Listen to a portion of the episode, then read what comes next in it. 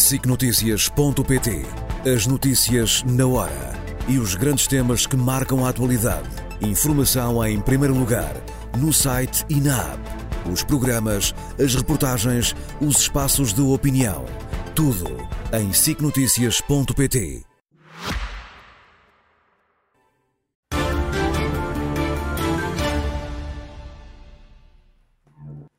Boa noite e bem-vindos às causas deste 5 de dezembro. José Miguel Judice, muito boa noite, boa para, noite si também. também. Bom, estamos em pré-campanha para as legislativas, mas estamos em campanha para o confronto interno no, no PS. E há aqui um grande debate sobre os alegados, quem é radical, quem é que é moderado. A percepção do eleitorado numas futuras legislativas, ou seja, em março, pode ser importante e sabemos. decisiva para essas eleições. Não sabemos, mas há uma coisa que é indiscutível. Todos os candidatos estão a tentar demonstrar que são moderados. Provavelmente têm dados para pensar que, ao menos nesta conjuntura, os portugueses estão preocupados com radicalismos e estão desejosos de moderação. Como digo, eu não sei se é assim, mas a questão curiosa é saber que há aquela coisa dos casados e os solteiros, os, os molhados e os secos e os molhados, aqui os radicais e os moderados. Ora bem, No que, no que é que, onde, onde é que vê os sinais de radicalismo em Pedro Nuno Santos, por exemplo? eu, eu, encontro, eu encontro, enfim, não, não, fui fazer uma busca para saber de todos, mas encontro três sinais que o demonstram. O primeiro é a circunstância inequívoca de que uma parte substancial do Partido Socialista eh, se aliou muito mais do que alguma vez eu podia imaginar no apoio ao José Luís Carneiro, que é um moderado e em nome dessa mesma moderação.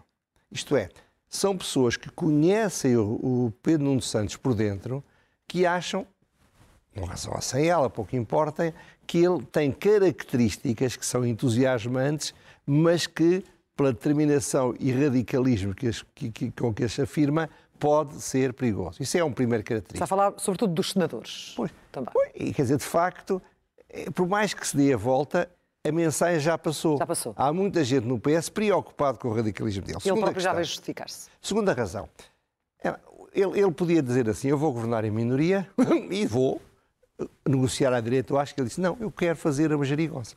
Ora, e não quero falar com o PSD. Portanto, ele quer eliminar com a iniciativa liberal. Ele cortou as pontes à direita e, de certa forma, a sua estratégia exige um acordo com o PC e com o Bloco de Esquerda. Ora, nós não vimos já, já, já em 2022, 21, 22, tinha- tinham caído o governo por causa do radicalismo do Bloco de Esquerda e do Partido Comunista.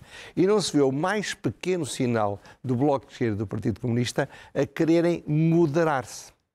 Porque eles acharam, bem ou mal, que a sua moderação relativa na geringonça os prejudicou. Bom, ora bem, isto vai-lhes dar um poder muito grande. Veja o que está, claro que isso é totalmente diferente, mas veja o que se passa em Espanha com os partidos independentistas catalães e vascos. Eles ficaram com um poder negocial muito forte e estão todos os dias aparecem a fazer exigências, a, a ameaçar. E, portanto, a instabilidade que gera no próprio Partido Socialista é muito grande. Agora o Podemos separou-se do Sumar. Mas acha que é uma realidade comparável com a nossa? Não, claro que não. Só estou a dizer é que quando forças radicais são essenciais para um governo, eles, como é natural, são radicais, não vão, não vão deixar de abusar da oportunidade fantástica que têm. E depois há uma terceira questão que também penso que é muito importante. As eleições vão ser muito personalizadas, como é habitual. E isso que se ganhar o Pedro Nuno Santos, como tudo indica que será, será entre ele e Luís Montenegro. Ora, as características psicossociológicas de, de Pedro Nuno Santos são as características de uma pessoa radical. Ainda há bocado vias a convicção com que ele diz as coisas. Isso é uma qualidade. A, energia que ele põe no que pensa, a incapacidade, às vezes, de aceitar com naturalidade a necessidade de negociar, a necessidade de calma, a necessidade de tempo, a necessidade de não se obter aquilo que se considera muito importante ou muito essencial. Mas não é por causa dessas características que há uma opinião generalizada de que ele vai conquistar o partido? Pois, não estou a dizer. Não mas parece sabe- contraditório? Mas sabe quantas pessoas é que votam no Partido Socialista? 60 mil. E quanto votam em Portugal? 6 milhões. É um bocadinho diferente. Ora bem, seja como for, o que acontece é que ele mostra, e na maneira como ataca o próprio PSD, eh, eh, mostra o seu radicalismo. Repare, não faz nenhum sentido dizer que o, que o Luís Montenegro está à direita do Chega. Não, não faz nenhum sentido dizer que a surpresa que o, que o Montenegro tem guardado é a aliança com o Chega. Ele disse claramente que não era. Portanto, uma, uma, característica do radicalismo é as pessoas às vezes perderem um bocadinho o controle dos exageros que fazem. Portanto, ele está a tentar ser moderado, é um esforço que está a fazer, mas não se esqueça de uma coisa: o Rui Rio era um moderado ideologicamente, mas temperamentalmente era um radical. Hum. Ele temperamentalmente era uma pessoa que aceitava mal a crítica, aceitava mal a divergência, tinha convicções muito firmes em relação a tudo aquilo em que acreditava, que são qualidades. Mas na política, às vezes, acabam por ser defeitos. Só o que é verdade é que o, Montenegro é que não é radical. É, é, é, o que é moderado em ambas as frentes? É em ambas as frentes. Ele pode ter muitos defeitos, mas um defeito não é que psico, psicossociologicamente seja uma pessoa agressiva, uh, uh, digamos, uh, com convicções que o levam a exagerar. Ele é uma pessoa mais prudente. E, portanto, o contraste está feito. As pessoas vão, uns gostam mais de um, outros gostam mais do outro. Isso não interessa. Agora, ele tem tido cuidado nisso e tem demonstrado isso. Repara, foi muito importante a entrevista que ele deu ao, ao Rodrigo Guedes Carvalho. Porquê? Porque ele apareceu ao contrário do que é normal nos políticos, muito bem preparado para responder concretamente às, às questões. Eh, o, o populista, o, o, o, carismático, não é esse tipo de pessoa. Portanto, ele deve, deve, deve orientar-se por aí. Se vai ou não vai conseguir é outra coisa. Porque Quanto vale o carisma na política, não é? é? É claro que ele não tem carisma, isso não tem, não se pode ter tudo, não é? Ele está entalado entre dois carismáticos. Portanto, ele deve ter algum cuidado, não tentar competir nesse campeonato e ficar a perder. Ele agora avançou com uma coisa que eu chamo uma baravata. E isso foi um erro do meu ponto de vista. Foi quando ele disse eu, se não tiver mais um deputado do que o Partido Socialista, não governo. Acha que ele deveria ter dito nesta fase? Eu acho que. É o que é, é que ganha com isso? Não ganha nada. Quer dizer, é evidente, pode-se dizer, se ele conseguir, grande vitória, mas as vitórias devem se ponderar com os riscos de não, não se conseguir. Porque, repare, se ele não tiver mais deputados que o Partido Socialista, não depende dele. O Primeiro-Ministro, o Presidente da República, vai convidar o Pedro Nuno Santos para constituir governo. Uhum. Se o Pedro Nuno Santos não tiver maioria absoluta na Assembleia, ele não vai passar, porque o, o Bloco de Esquerda, ai, peço desculpa, o Chega e toda a direita moderada vão votar contra. Se isso acontecer, o Presidente da República vai escolher o Partido Social Democrata, que tem menos o tal, menos um deputado. E o Partido Social Democrata não pode dizer, dizer assim, eu agora não governo. Mas não governa porquê? Se conseguir governar, e consegue governar, porquê? Porque o Chega não pode deitar abaixo dois governos em dois meses e haver três eleições em 2024, portanto ele vai evidentemente abster-se para deixar passar o programa do governo e depois, daqui a um ano, daqui a dois anos, na altura que lhe convier, vai criar uma crise política. Mas isso é o que vamos viver nos próximos anos. Mas eh, fala-se do facto de Pedro Nuno Santos poder ficar refém dos partidos à sua esquerda e o próprio Montenegro não poderá ficar refém também do Chega não. e ter que se ver obrigado a fazer acordos como aqueles que vimos, não, por exemplo, não, nos Açores? Não, por uma razão simples, porque ele coloca, porque repare, se o Pedro Nuno Santos dissesse assim, eu vou governar em minoria e coloco nas mãos do Bloco de Esquerda ou do PC o deitarem-me abaixo se quiserem, aliarem-se à direita. Mas não é isso que ele diz. Ele diz, eu quero fazer... Porque ao contrário do, do António Costa, que era oportunisticamente favorável à geringonça, e o, o, o Pedro Nuno Santos é por convicção, não tem nada de mal. Então qual é mais refém de quem? Eu acho que é muito mais o Pedro Nuno Santos, porque se, repare, se o, se, o, se, o, se o Montenegro dissesse assim, eu quero fazer um, um governo com o Chega, é óbvio que ficaria muito refém do Chega, que está muito menos interessado em ir para o governo do que o Montenegro. O Partido Comunista e o Bloco são partidos de protesto, são partidos de oposição. Ir para o governo não é o objetivo da vida deles. Portanto, eles vão, vão cobrar caro, inevitavelmente, se lhes for pedido para dar um apoio a um governo que eles não querem dar porque ficaram escaldados há pouco tempo do que fizeram com o, com o, com o, com o António Costa. E depois há um outro ponto que eu tenho visto falar pouco. Nós estamos em 2024, Deus queira que não aconteça, mas é muito possível, eu diria mesmo, é muito provável, hum. que a cena internacional se torne muito mais tensa. Sim, afetando-nos também diretamente. Afetando-nos também claro, repare, uh, internamente. Ucrânia. A indicação que eu tenho, não, não, não, não bebo do fino, como eu costumo dizer, mas basta estar atento, é que as condições para a resistência da Ucrânia estão a ser menores. Sim. E as condições para a agressividade da Rússia estão a ser maiores. Sim. Portanto, isto vai se complicar em relação à Ucrânia. E complicando-se em relação à Ucrânia, a tensão com os países democráticos e liberais vai aumentar. O Médio Oriente. Eh, assim como o Putin está disposto a pagar todos os danos reputacionais e todos os preços para conseguir destruir a, a Ucrânia como um país democrático, a, a, Israel fará tudo e pagará todos os danos reputacionais para destruir o Hamas. Os objetivos são diferentes, mas a determinação é idêntica. Só que a, a, opinião pública internacional está muito contra isso, como você sabe. E, e, e o próprio mundo árabe, parte dele, Sim. pelo menos, ligado ao Irão, não vai ficar. Portanto, é, é possível, é um risco sério, que se radicalize também no Médio Oriente a confrontação entre os países democrático-liberais e, e os outros. Ora bem, eu não tenho dúvidas nenhumas que o Pedro Nuno Santos não é uma pessoa com dúvidas sobre se deve ou não deve apoiar a Rússia. Eu não tenho dúvidas nenhumas que ele, ele não se porá numa posição de hostilidade a Israel se for Primeiro-Ministro. Mas em tempo de guerra, as coisas mudam completamente. Os nossos aliados vão, dar, vão olhar com muito mais atenção para os governos e para quem os apoiam. Isto é, ter um governo de um país da NATO, ter um governo da União Europeia, numa situação de grande conflitualidade e mesmo de guerra aberta.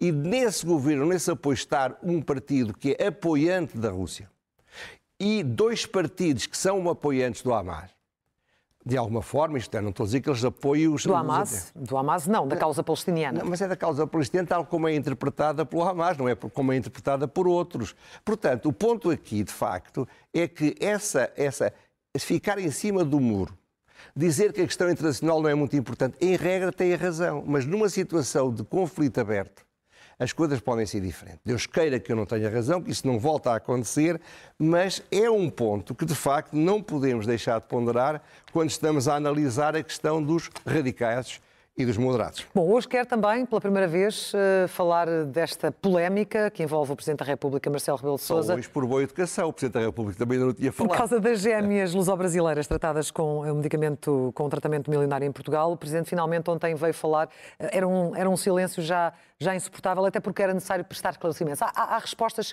que ficaram por dar, no seu entender? Pois, ora bem, eu acho que sim, repare, eu percebo a posição do Marcelo três dias depois deste assunto de aparecer em público, porque evidentemente falaram com ele antes, mas não era público, temos a crise da, da, da demissão, do pedido de demissão do António Costa. E, portanto, toda a atenção psicológica do país e dele próprio se orientou para esse assunto. E ele, talvez, com alguma ingenuidade, pensou que o assunto ia desvanecer-se. Mas no mundo moderno, com tantos canais de televisão, isso não acontece. Este tema é um tema, entre aspas, apetitoso. Ora bem, o que, o que eu acho aqui é importante é percebermos isto. A alma do Marcelo é generosa. É, é às vezes as pessoas riem-se quando não o conhecem, quando eu digo este tipo de coisas, mas eu digo com a maior sinceridade.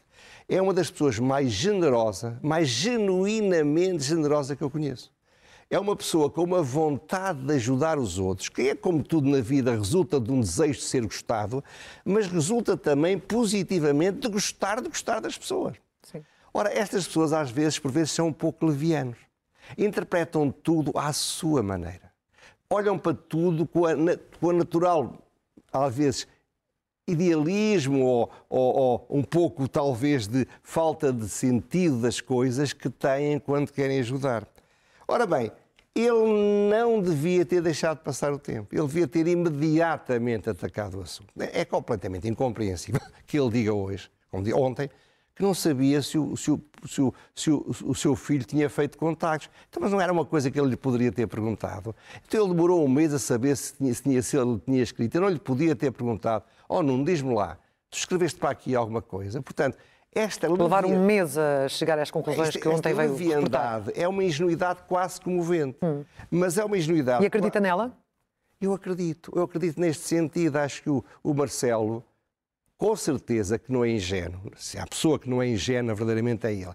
Quando um Presidente da República manda para alguém no governo uma, ou, ou a presidência, uma coisa sobre alguém que tem uma preocupação, Não é, não é como eu a mandar, o que não faria, mas seja como for, o que é que ligariam ao que eu tivesse dito. Uhum. Toda a gente quer agradar ao Presidente da República. Lembra-se da tal história do famoso secretário de Estado da escola do Pedro Nuno Santos, que queria atrasar ou adiantar um dia o avião para, para ser simpático Sim. para o Presidente da República. Isto é um símbolo de como é que as pessoas reagem. Muita gente reage assim. Ora, o Presidente da República devia ter a noção disso. Devia ter a noção que não pode, o filho dele não é uma pessoa como as outras. Portanto, ele não merecia isto. Não, é das pessoas, eu conheço o Marcelo há mais de 40 e tal anos. É das pessoas que eu conheço com mais cautela e com mais ética republicana. Ele não é a pessoa das cunhas. Ele não é a pessoa de tirar vantagem pelos ou para a família. É a pessoa mais oposta a isso que eu conheço.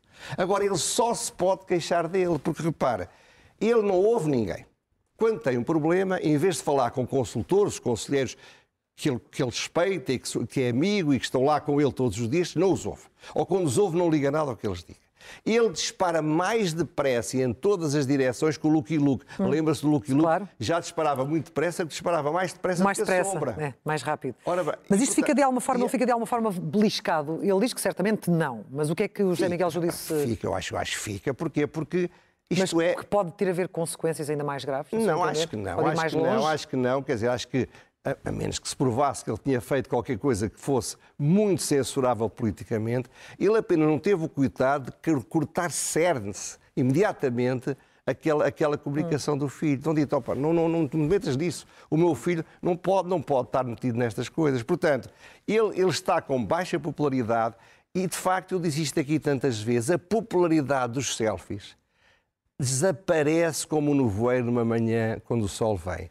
E ele não percebeu isso. Ele acreditou e convenceu-se que aquelas taxas de popularidade de 60% que ele exibia não eram mais do que fogo fato. E agora ele está, está, está, a sofrer, seguramente. Está a ver que a sua imagem está a ficar pior, mas eu que muitas vezes o critiquei, digo que, que errou, mas, mas não é uma coisa que mereça uma censura ética. Sim. E para mim, com franqueza, isso é mais importante do que o resto. Para uh, terminarmos, antes das rubricas finais, quero hoje falar daquilo que considero ser a, pior notícia do ano. Bom, tivemos já muito, muitas más notícias. Não, não sei se será a pior, fui, mas é de facto uma má notícia. Não fui eu que digo, não fui eu que disse, estou a citar, não, sim, eu já a digo a seguir. Ora bem, trata-se do PISA. O que é que é o PISA? É uma espécie de avaliação que de 3 em 3 anos é feita pela OCDE à educação do secundário dos países, de todos os países da OCDE. Ora bem, o Ministro da Educação, que já sabia disto há algum tempo, os jornais não disseram neste televisor, mas já sabia. Portanto, quando a notícia sai, ele já tinha toda a estratégia de comunicação preparada, o que é perfeitamente normal e humano. Ora bem, e o Presidente da Administração diz não se compreende, não se percebe o que é que se passou. Ora bem, isso é uma explicação um bocadinho fraca e eu acho que se percebem algumas coisas. E vou exemplificar algumas. Primeiro, desde 2000 até 2015, com governos de várias orientações, com vários ministros, com vários partidos, o PISA em Portugal foi melhorando de forma consistente. Foi. Em 2016 começou a cair o PIRS, nós falámos disso em maio, eh, já aqui por causa de um artigo do Alexandre de Cristo. E, e, e, de facto, em 2018 o PISA começou a cair. Portanto, antes da pandemia. Antes da pandemia. No PISA, que agora é divulgado, nós voltámos ao, ao, nível de 2006. Portanto, foram 16 anos que foram para trás. E, continuo a dizer, eu não sou um especialista, mas conheço e, e sei que esta nova estratégia que ele montou há três anos de substituir as metas para aprendizagens essenciais, segundo muitos especialistas, tem o efeito oposto da qualidade. Sim. Veremos se tem ou não tem. Agora, há um gráfico da OCDE que está ali simplificado que mostra bem, porque é o gráfico da queda da OCDE e o gráfico da queda de Portugal. Portanto, o problema é mais geral, mas não deixa de ser importante em termos portugueses. E porquê é que eu escolhi, escolhi esse, esse, esse título? Porque o Pedro Magalhães, um grande sociólogo e cientista político, publicou um, chama isto, um textozinho, não sei o nome, no, no Twitter, que agora se chama X, não é? X. Uh, onde punha o gráfico, não este gráfico simplificado, mas o gráfico que vem da OCDE e que é mais ou menos isto, e disse, o título era só este, a pior notícia do ano saiu hoje. E realmente é uma notícia muito Estamos a falar do futuro? Nós precisamos da educação a mudar e estamos, não podemos andar para trás, temos de andar para a frente. Vamos às rubricas habituais, começando pelo elogio. E é para quem? É para o professor Cavaco Silva. por causa do artigo que ele escreveu, Contas Certas, a armadilha para iludir os portugueses. É evidente que se pode criticar o, o, o Cavaco Silva pelo tempo deste artigo. Isto é, porque é que ele não fez antes, porque é que o fez agora. É uma crítica perfeitamente legítima. Mas ele tem autoridade política, científica e moral até para dizer o que disse. Se o podia ter dito antes, podia, mas isso não tira o valor da mensagem que ele deixou. Segundo, é verdade também que a história de que as contas certas é uma questão importante teve a sua importância numa altura, a seguir à Troika, em que havia uma grande pressão dos partidos da geringonça, dos sindicatos, para recuperarem coisas que tinham sido perdidas. A ideia de que as contas certas não são essenciais, o que são essencial são outras coisas, que é como é que se compõe o orçamento, não era suficiente para conter a pressão que havia sobre o governo. E eu acho que o António Costa merece elogio por ter tido a coragem de fazer isto. Portanto, eu não critico as contas certas, o digo é uma coisa diferente. Este artigo do, do Cavaco Silva está muito bem escrito. E é muito importante. E o que ele diz basicamente é isto: não é as contas certas que fazem os bons orçamentos e não é as contas certas que fazem o desenvolvimento. O que faz o desenvolvimento é não gastar dinheiro mal gasto, é controlar os gastos, é fazer orçamentos de base zero para que as despesas não se repitam sistematicamente sem que ninguém se pergunte, mas faz sentido esta despesa? Uhum. Portanto, eu acho que, os, os, os, que vem aí ou um governo do PSD ou um governo do PS, era bom que lessem serenamente este artigo, porque seguramente que os ajudará a planear melhor o futuro. Agora, ler é o melhor remédio. São dois livros, é curioso que são dois livros de que são uh, o que em França se chama o violinos de Angre. Angre era um grande pintor que gostava de tocar violino. E, como é óbvio, não era tão bom a tocar violino como pintor. E, portanto, ficou a margem. Quando alguém pega numa área uh, de, cultural que não é a sua área de especialidade ou científica, é um violino de Angre. Ora bem, trata-se de dois romances escritos por dois grandes figuras intelectuais da cultura portuguesa e professores eh, na área da ciência política, da sociologia, da história, do pensamento estratégico. E um deles chama-se Os Passageiros da Sombra, de Dom Quixote, de Jaime Nogueira Pinto, e os outros, As Três Mortes de Lucas Andrade, da Quetzal, de Henrique Raposo, que aliás é um colaborador do Expresso. Sim. Ora bem, são digressões deles no romance. O livro de Nogueira Pinto que eu estou a ler aborda, no fundo, a guerra entre a UNITA e o MPLA, enquadrando nos conflitos geoestratégicos e geopolíticos, desde a Guerra da Coreia, e falando dos, digamos, dos estilos, das metodologias e das personagens da espionagem, dos serviços de informação. É um livro onde ele inventa a partir do que ele conhece. Portanto, é um romance que, onde ele diz coisas com base em histórias e memórias, como ele me disse quando me ofereceu gentilmente o livro. Como sabe, o Jaime é um dos grandes amigos que eu tenho. O livro do Raposo é diferente, ele está mais longe daquilo que ele faz, mas insere-se claramente na sua memória. Ele era um jovem que nasceu em zonas suburbanas de Lisboa, com muitas dificuldades, conheceu muito bem aquele território e o romance é a história de um suicídio e como é que estou a citar o que diz a propaganda da editora, a saga de um jovem pobre que vive em conflito com os códigos masculinos da pobreza, da rua e da fábrica. Eu ainda não li este livro, mas já me falou um amigo meu que está a lê-lo. É um livro duro, é um livro difícil, mas é um livro que merece ler. E pelo menos pela ousadia de dois intelectuais Sim. que não têm nada a ganhar para o seu prestígio em lançarem-se numa área difícil que é a área dos romances, julgo que se merecem que nós lhe temos esta, um olhar. E estou a gostar de ler o livro do Jaime Grapito. Agora é a pergunta sem resposta. Bom, é, é esta história do aeroporto. É, como sabem, foi hoje anunciado, é, a Comissão Técnica Independente basicamente diz aquilo que toda a gente já sabia que eles iam dizer. É Alcochete, o Campo de Alcochete, a opção que consideram mais adequada. Ora bem, eu acho que a, a, a Comissão Técnica fez muitos erros.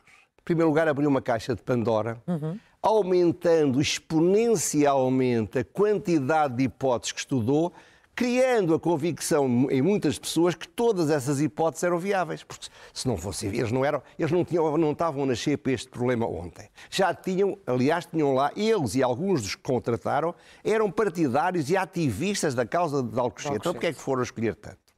Por outro lado, fizeram outra coisa também tiveram, não foi muito bem escolhida, porque algumas das pessoas, eles podem ser imparciais, mas não eram independentes, eles tinham uma pré-posição, já falei sobre Uhum, isso. já. E algumas das pessoas contrataram também.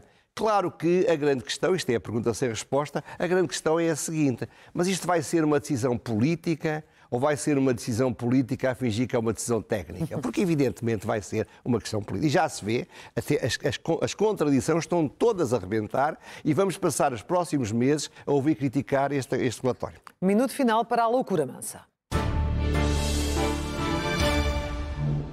Bom, vê se não se acredita. Apareceu-me, eh, enfim, na minha caixa de e-mail, uma, uma, uma espécie de, de novo logótipo da República Portuguesa. Sim, sim. Eh, que é, está, não vai aparecer e que é anunciado como ser a resposta mais eficaz aos novos contextos determinados pela sofisticação, não sei o que, não sei o que mais. E e que, além de mais, uma imagem inclusiva, plural e laica, ao contrário da bandeira portuguesa, a bandeira dos patriotas republicanos, a bandeira de 1910, onde, evidentemente, há castelos, há quinas, chagas de Cristo, há castelos, há a esfera armilar. A ideia é má. É uma ideia polarizadora, sem nenhuma necessidade, e, e ainda por cima aquilo, não estou a dizer que seja feio, mas parece-me um semáforo avariado. Aquele amarelo não devia provavelmente estar ali, não é? Que a Mas é é verde. Portanto, é um semáforo avariado, avariado, não é o verde, o vermelho e o amarelo, e é um bocadinho, infelizmente, o estado do país. Nós estamos bloqueados e paralisados como um semáforo avariado. E por esta lógica, agora o Governo devia passar a revisitar o hino nacional, cheio de heróis do mar, de canhões, de igrejas avós, apelos às armas. Tudo isto não é nada inclusivo, plural e laico. E já agora, vão aos Lusíadas e, e, e reescrevam os Lusíadas, destruam o Alexandrino, porque de facto 90% provavelmente do que Lusíadas diz não cabe nesta definição do laico, inclusivo e não sei o que mais. Cultura do cancelamento, também aqui. Isto, é- isto, no fundo é um sinal do cancelamento. É um disparate ridículo, não vale mais do que isso, mas perderem tempo e gastar dinheiro com estas coisas, meu Deus. Não faz sentido, no, sentido. no seu entender. José Miguel Júdice, voltamos a encontrar-nos Para a semana, na próxima terça-feira. se quiser.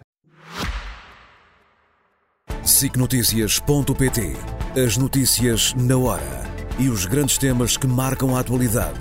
Informação em primeiro lugar, no site e na app.